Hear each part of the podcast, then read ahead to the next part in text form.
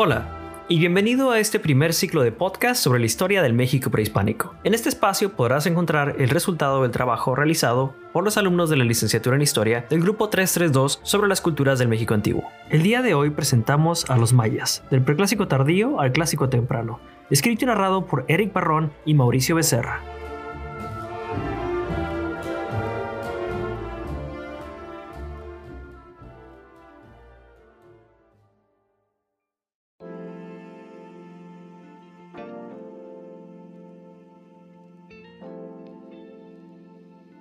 Tal? Muy buenas tardes, buenas noches, buenos días, dependiendo del momento en que estén escuchando este podcast.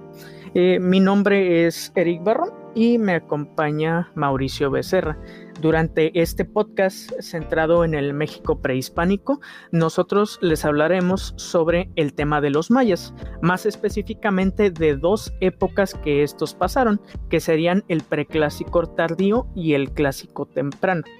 Eh, antes de iniciar como tal el tema, pues es, creo preciso, dar una pequeña introducción sobre la civilización en sí para aquellas personas que no estén muy permeadas en cómo funcionaba eh, la civilización maya en sus estamentos más básicos. Eh, bueno, eh, podemos hablar de esta civilización como una de las más antiguas de Mesoamérica. Se establecieron en cuanto a sus principales ciudades en un principio en la selva tropical y su extensión se repartió en un terreno, si mal no recuerdo, de más de 30 mil kilómetros cuadrados, en los que se abarcaron los territorios que hoy pertenecen a Guatemala, Belice, Honduras, El Salvador y una buena parte del sureste mexicano, que son los estados de Yucatán, Campeche, Chiapas, Quintana Roo y Tabasco. Estos territorios mismos que habitaron eh, la civilización maya fueron subdivididos en tres grandes zonas para hacer un poco más cómodo su estudio. En principio se pusieron en la primera división, las tierras altas, que se ubicaron en el sur de Guatemala y en el estado de Chiapas en México. A partir de ahí se hizo otra división que a la vez fue una subdivisión, que fue la de las tierras bajas del sur, en las que se ubican el Petén guatemalteco, que es la zona norte de este país, y los alrededores del mismo. Y finalmente, las tierras bajas del norte ocuparon prácticamente toda la península de Yucatán. El origen y el establecimiento de la cultura o de la civilización maya es bastante misterioso. Eh, no se sabe exactamente los métodos que utilizaron para llegar al lugar en cuestión. Se utilizó en más de una ocasión la preposición de la teoría Clovis que habla de los grupos humanos que eh, vienen de Asia pasando por el estrecho de Bering, pero igualmente no existe una verdadera documentación o eh, hallazgo arqueológico que nos dé un esclarecimiento acerca del origen de esta cultura. Igualmente, el establecimiento tan particular que eligieron los mismos, o sea, la selva de esta parte de Centroamérica, es bastante misterioso debido a lo hostil que representaba ser este pequeño hábitat, porque la selva en estos momentos a los momentos del establecimiento de la civilización, eh, es decir, de los 2000 antes de Cristo o incluso antes, eh, es un terreno bastante hostil, lleno de depredadores bastante grandes, eh, con un terreno bastante abrupto y que particularmente posee pocos ríos que son pues hasta ese momento y lo continuarían siendo mucho tiempo después vitales para el establecimiento de los distintos campamentos o de las civilizaciones porque pues en pocas palabras, sin agua no hay cómo prosperar. Igualmente, la mayoría de la población que habitó en estas tierras pues es eh, población dedicada a la agricultura principalmente, fue uno de sus principales y prácticamente el medio de subsistencia primordial que dispusieron a lo largo del tiempo. El mismo sistema civilizatorio eh, desarrolló una cultura de la agricultura para, en pocas palabras, sobrevivir a lo largo del tiempo. La cultura es también conocida por ser una de las pocas poseedoras de un sistema de escritura jeroglífico en la América prehispánica, lo cual lo hace bastante especial teniendo en cuenta los registros que estos pudieron haber dejado en sus códices y lo altamente ricos en información que eran para el conocimiento de la misma. Desarrollaron también otros aspectos como una gran riqueza cultural en la que se puede incluir una gran variedad mitológica como puede ser la de los distintos dioses como Chak, Kukulkan, el dios murciélago Kamazots eh, o incluso seres míticos como Xbalanque. El desarrollo de un sistema de calendario también se les atribuye, que es un códice dividido en distintas capas de 12, de 12 números cada una, eh, por, 20 por 20 a su vez, conformando un año de 260 días. Eh, etimológicamente, su, misma eh, palabra de, que los define como civilización, es decir, maya, eh, tiene distintos significados. Por ejemplo, en el náhuatl se utilizaba para referirse a un antepasado, pero hablando específicamente del el pueblo, como el nombre que se les dio a los mismos, que ellos mismos se daban, no hay un consenso real que pueda explicar su nombre. Un estudio, por ejemplo, de Matthew Restal eh, nos habla de que el nombre viene de un sitio arqueológico llamado Mayapán. Es un sitio en el que estos habitaron y se especula pero no se tiene confirmado que la palabra maya se pueda utilizar para los habitantes de la zona en su tiempo correspondiente y los descendientes de la misma zona se transportaron a otros lugares y se dispersarían por el territorio que eh, más tarde se conocería como el maya, dándoles a su vez este nombre. Eh, la temporalidad periódica de los mismos eh, puede ser subdividida en eh, cuatro grandes periodos que son el arcaico, el preclásico, el clásico y el postclásico. El arcaico abarca desde el año 8000 hasta el 2000 antes de Cristo o antes de nuestra era, como se como usted le quiera decir.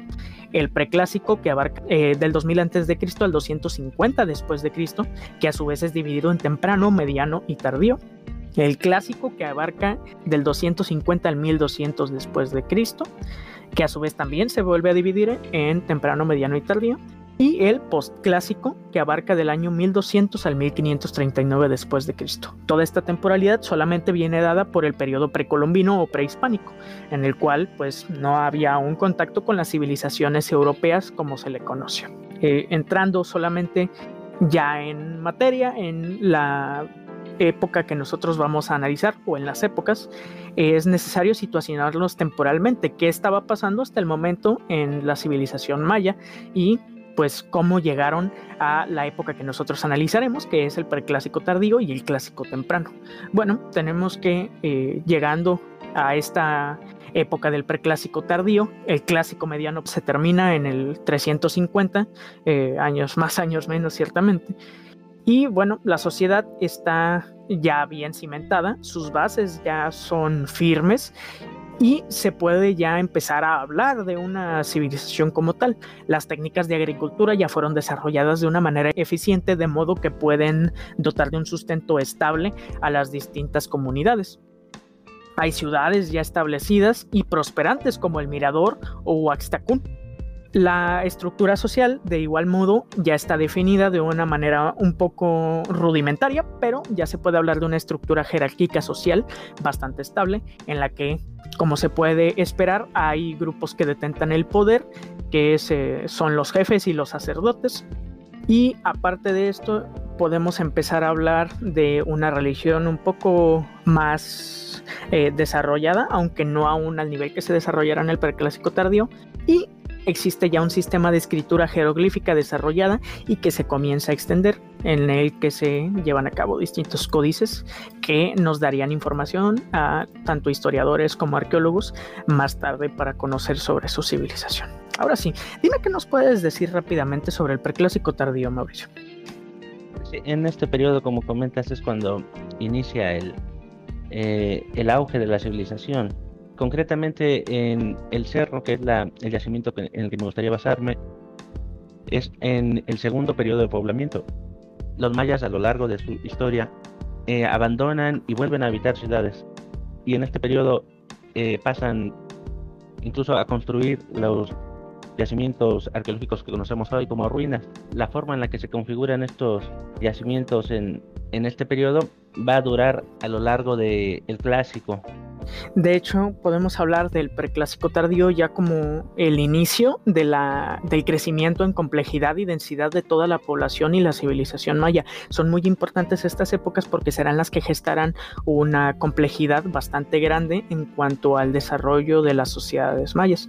Las distintas ciudades, por ejemplo, eh, crean y prosiguen un modelo de poder que ya se estaba desarrollando en el preclásico medio, es decir, un poder centralizado con habitantes eh, que poseían tradiciones cerámicas que eran distintivas unas de otras. Por ejemplo, eh, una vez entrado el preclásico tardío, surge un tipo de cerámica o una técnica de cerámica conocida como chicanel. Esta era de una forma bastante diversa, en realidad tenía distintas formas en cuanto a su realización, pero tenía unas características eh, coloridas eh, en la que el rojo es el color predominante y se hacían decorados geométricos en la pieza con incisiones o modelados al momento de realizar la pieza como tal. La organización social aquí es cuando se empieza a hacer un poco más eh, eh, divina, si se puede hablar de este modo, jerarquizándola eh, en cuanto a la divinidad. se crean, por ejemplo, residencias que se, dominan, que se denominan palacios, en las que se asevera habitaban eh, familias, núcleos familiares, y a veces dichos palacios podían estar conectados con los de otras familias por patios o pasillos. Una vez estas familias comenzaron a tomar cierto sesgo de poder, comienzan a surgir eh, unas dinastías de las que se hablará un poco más a profundidad después, que en pocas palabras son conformadas por lazos de parentesco inicialmente y terminan complejizándose al punto de adquirir rasgos de parentesco político, es decir, alianzas dinásticas políticas. Y llegado a cierto punto, cada familia eh, logra tener un emblema distintivo que se le conocería como glifo y los que se alzarían en la cúspide de la jerarquía, es decir, los jefes de las ciudades, se les conocería como señores divinos. Este término en el, en el lenguaje maya se ha descifrado como Kul Ahawo siendo estos los gobernantes supremos de las ciudades mayas y que podrían equivaler a un rey europeo en la época medieval. De hecho, se lleva incluso la, la complejización, o más bien las dinastías llegan a tal punto que empiezan a hablar de una procedencia divina como medio de legitimización de poder. Dinos, Mauricio, ¿qué nos puedes decir?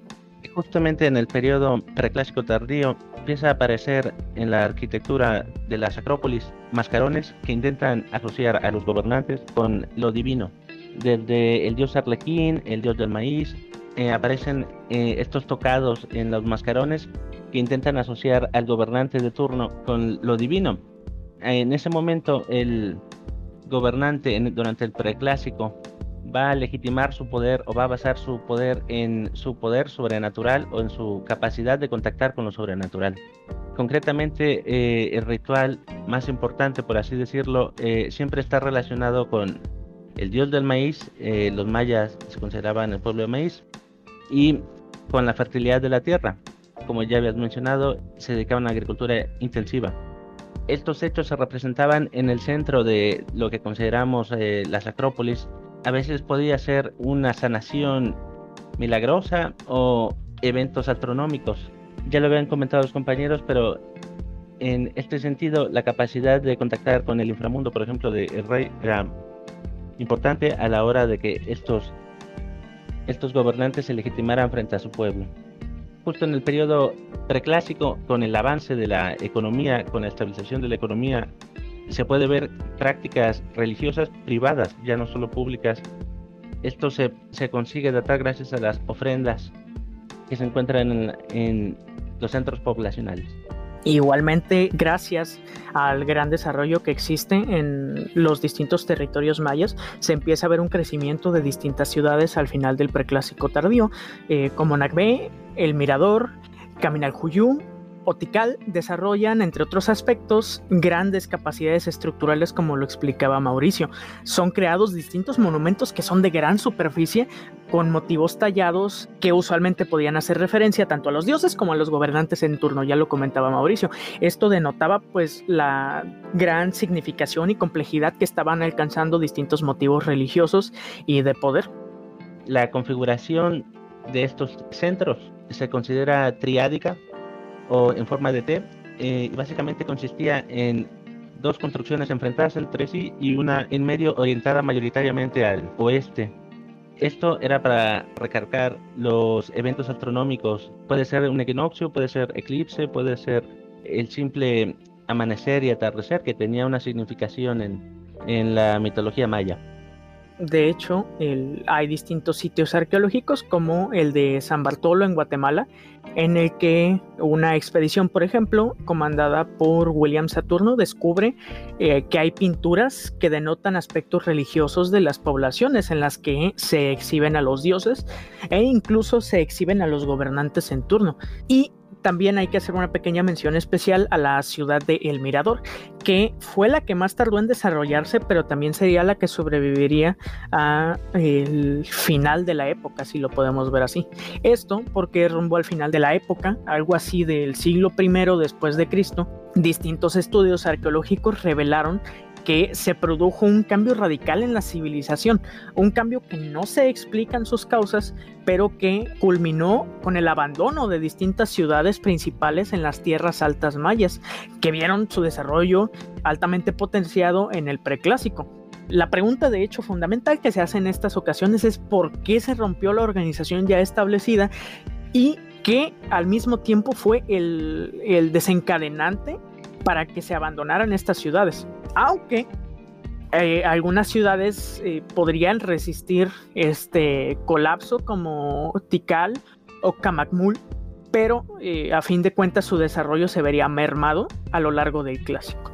Una vez entrando al clásico, podemos denotar varios aspectos importantes que nos ayudarán a entender el clásico temprano, es decir, el, del 250 eh, después de Cristo al 600 después de Cristo es la época que abarca el clásico temprano.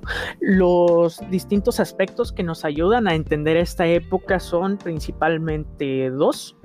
En principio, los cambios en el sistema gubernamental, o se podrían especificar más bien como un desarrollo que permitió una estructura de reyes más parecida a lo que podríamos usar como referente a la Europa medieval. La complejidad que se adquirió en el preclásico tardío de cara a la sociedad creció aún más eh, las instituciones, por ejemplo, de poder político y religioso se consolidan de manera pues bastante abrupta. En el periodo aparecen los glifos que se mencionaban anteriormente. Estos eran plasmados en los monumentos de las ciudades y básicamente denotaban el símbolo o emblema que poseía la familia gobernante del rey. El título, por ejemplo, de Señor Divino, del que se hablaba anteriormente, de Kul Ahawop, es variante en la dinastía del gobernante o del lugar en el que gobierna este señor divino. ¿A qué me refiero con esto? Que por ejemplo los reyes de Tikal fueron denominados como Kul Mutul Ahau. Esto vendría a significar señor divino de Tikal. Aunque hubo otras dinastías que se nombraran a favor de su nombre familiar. Estas dinastías obtenían al momento de gobernar, o más bien el gobernante en turno, el rango de divinidad o de descendencia divina y se aseguraban de atribuir su origen, como se explicaba, a la participación de su dinastía en historias míticas en la que podrían participar los dioses. Eh, durante este periodo, el área de El Petén que es la parte norte de Guatemala y sus alrededores, experimenta un gran crecimiento demográfico. Se tienen registros que aseveran que las ciudades, por ejemplo, de Palenque, eh, que fue nombrada como Palente, Palenque, la Camja, eh, fue una de las más sobresalientes. Eh, hay que hacer un inciso de que el nombre de Palenque es bastante hispano, como se puede inferir, y de que por esto mismo se le nombró como la cama. Eh, el rey de este lugar se cree fundó una, eh, la ciudad era conocido como Cook Balam. Eh, primero, que se podría traducir como Quetzalhawar primero. Eh, esta ciudad fue una de las que más creció durante este periodo. En el año, por ejemplo, 431 después de Cristo es cuando se cree que esta persona asume el poder en la ciudad recibiendo el título de Señor Divino de Tokhan que posiblemente hace alusión a un lugar denominado como Centro de Nubes, en el que se supone surgiría la dinastía de este rey. La ciudad prosperaría hasta el año 603 después de Cristo aproximadamente, ya rumbo al final del periodo clásico, eh, del periodo clásico temprano, hasta que distintos códices hallados en la zona arqueológica de esta ciudad revelaron que después de distintos enfrentamientos, una coalición militar conformada por distintos reyes, distintas dinastías de los alrededores, asaltaron la ciudad culminando con la destrucción de los glifos y los escudos de armas que ostentaba esta dinastía, lo cual significa de algún modo la derrota de la ciudad.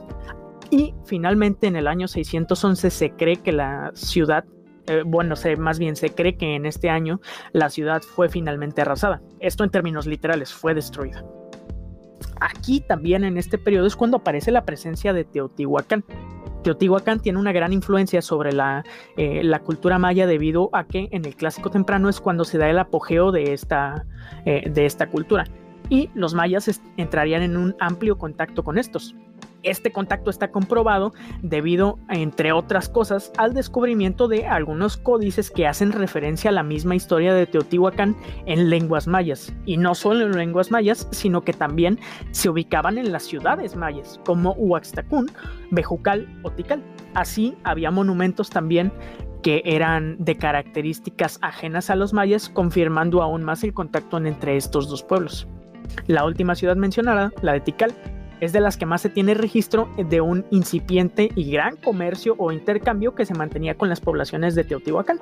Ello debido a que las excavaciones de la zona eh, revelaron, eh, entre otras cosas, la de presencia de obsidiana que era ajena a las tierras eh, mayas y también debido a la presencia de cerámica que tenía influencia de técnicas de las poblaciones de Teotihuacán. Según un estudio sobre el comercio maya de Christopher Jones, estas eh, posiciones de avanzada de los aztecas en el mundo maya es al final lo que va a determinar la desaparición verdadera de, la civilización maya. Tenemos esta idea muy extendida de que eh, la sobreexplotación de los recursos de la selva es lo que lleva a la desaparición del mundo maya. Eh, si se analiza la forma de producción del el estuco, que es lo que supuestamente motiva la sobreexplotación de los recursos de la selva y la desaparición del mundo maya, se ve que fue cambiando eh, ampliamente, incluso hasta por capricho de los gobernantes. Entonces, no sirve como única, como reducción del final del mundo maya. Según este trabajo de Christopher Jones, son este comercio con Teotihuacán lo que al final determina que no se vuelvan a levantar el imperio maya como tal. Y bueno, igualmente debido a las grandes inmigraciones que hubo dentro del, territorio maya, a las inmigraciones más bien, una de las causas que se tiene de estas inmigraciones hacia las tierras bajas es la erupción o grandes erupciones volcánicas en las zonas que representan lo que es actualmente el país de El Salvador. Las tierras bajas entonces experimentan una gran reorganización étnica. ¿A qué me refiero con esto? Que las poblaciones de origen ajeno al maya son desplazadas a las periferias de los territorios de estos, o en su caso son absorbidas por los grupos mayas de la zona. Probablemente el crecimiento poblacional de las tierras bajas se debe también a la absorción de algunos grupos ajenos a los mayas. Aparte de esto, la presencia poblacional de distintos eh, grupos de lugares distantes en los territorios crea una diferenciación de comunidades bastante grande en las tierras bajas como son los cholanos o los celtatanos, que no solamente se dio en ese lugar, también en las tierras altas, pero en menor medida creando algunos grupos como los mameanos o los shugeanos. Finalmente, pues para eh, terminar el análisis de este periodo, pues podemos remarcar la entrada al clásico medio o más bien el fin del clásico temprano. Este se explica, entre otras cosas, gracias a un inicio de un periodo de decadencia. Como lo comentaba anteriormente mi compañero Mauricio, el colapso de Teotihuacán se considera uno de los factores claves y de mayor relevancia en la teoría de este colapso o decadencia. porque entre otras repercusiones, eh, las ciudades como las de Tikal, de las que se hablaba antes, tenían una enorme influencia y contacto con la ciudad de Teotihuacán en el clásico temprano. Las suposiciones llevan también a pensar sobre una edad oscura, porque en el clásico medio no se tiene demasiada información sobre lo ocurrido. Y a pesar de que los vestigios arqueológicos tengan eh, cierta información, no hay nada demasiado claro. Por ende, pues las teorías de esta segunda decadencia también son bastante escasas. Me gustaría exponer eh, como ejemplo de lo que fue el preclásico, el caso de la ciudad de El Cerro, del yacimiento de El Cerro. Empieza como una población de pescadores en el preclásico medio en este momento la sociedad, como se había comentado, tiende a ser igualitaria. No hay grandes eh, diferencias entre la población, eh, los sacerdotes o los comerciantes. Como suele suceder durante todo el mundo maya, pues se abandona. Este primer periodo eh, de habitación se le denomina Ixtabay y es alrededor del 150 a.C. Más adelante, en una segunda etapa, alrededor del 50 eh, antes de Cristo, es cuando se desarrolla esta, eh, las primeras obras de arquitectura para conseguir una agricultura intensiva. También aquí, en este periodo, se desarrolla el comercio. En el caso del cerro, eh, se juntan las dos vertientes, tanto el comercio por mar, donde llegan a hasta 400 kilómetros, ciudades de 400 kilómetros, como por ríos, donde se ha llegado a datar hasta 150 kilómetros de alcance, según trabajo sobre el por qué las ciudades se situaban donde se situaban. Estas eran para o proteger rutas ya existentes de comercio o para mantener la independencia de las ciudades de otros reinos. ¿no? En este periodo, en el cerro, este auge de, del comercio, de la casa, y de la agricultura ya provoca la diferenciación de la que se había hablado de, de la sociedad. Eh, en este periodo, eh, las construcciones que forman las zonas habitacionales se concentran, se tienen identificados por lo menos 23 grupos y se basa principalmente estos grupos en una tarima, basamento o zócalo sobre el que se construye el poblado. Esa forma de construirlos es la forma en la que se va a construir también las acrópolis o las plazas o incluso el juego de pelota. Se va a construir primero una plataforma o zócalo y encima se van a construir los templos eh, o edificios públicos o juegos de pelota. En este periodo es donde, como comentaba mi compañero, se puede ver la influencia de distintas civilizaciones, eh, concretamente en el Jade que se encuentra en, en esta ciudad del cerro, eh, se puede detectar también influencia olmeca en las vasijas, por supuesto, en los utensilios de, del día a día, se pueden encontrar la influencia de distintas civilizaciones en ese momento gracias al auge del comercio. El segundo periodo es eh, en este periodo, en el segundo periodo donde se desarrolla ya una agricultura intensiva, la población llega a aumentar incluso 400% en comparación al primer poblado de pescadores. En esta ciudad, un tercer periodo, en el Tulix, eh, en el 50 después de Cristo, eh, se va a hacer un rito este, de abandono de los lugares primigenios donde se establecen los pescadores al inicio del poblado. Se va a arrojar cal, se va a romper artefactos ceremoniales y se le va a dar por concluido esto es muy común en, en todo el mundo maya, un abandono ritual, un rompimiento, como se llama, y una utilización aún en el clásico de las acrópolis, de lugares sagrados, para concluir, este periodo extiende su influencia más allá de, del fin del periodo. Eh, este caso, el del cerro, creo que representa muy bien eh, lo que fue el preclásico y lo que fue el mundo maya. Tanto eh, la consagración de una élite política por medio de la arquitectura, la agricultura intensiva, el comercio, en esta ciudad se puede ver muy bien cómo impacta en el preclásico. Y bueno, creo que eso sería todo por nuestra parte. Esperamos que el podcast haya sido de su agrado, que la información que hayamos presentado les haya resultado útil para conocer un poco más acerca de esta cultura tan misteriosa y tan fascinante en creo iguales proporciones. Eh, mi nombre es Eric Barrón y me acompañó Mauricio Becerra. Les agradecemos mucho habernos escuchado.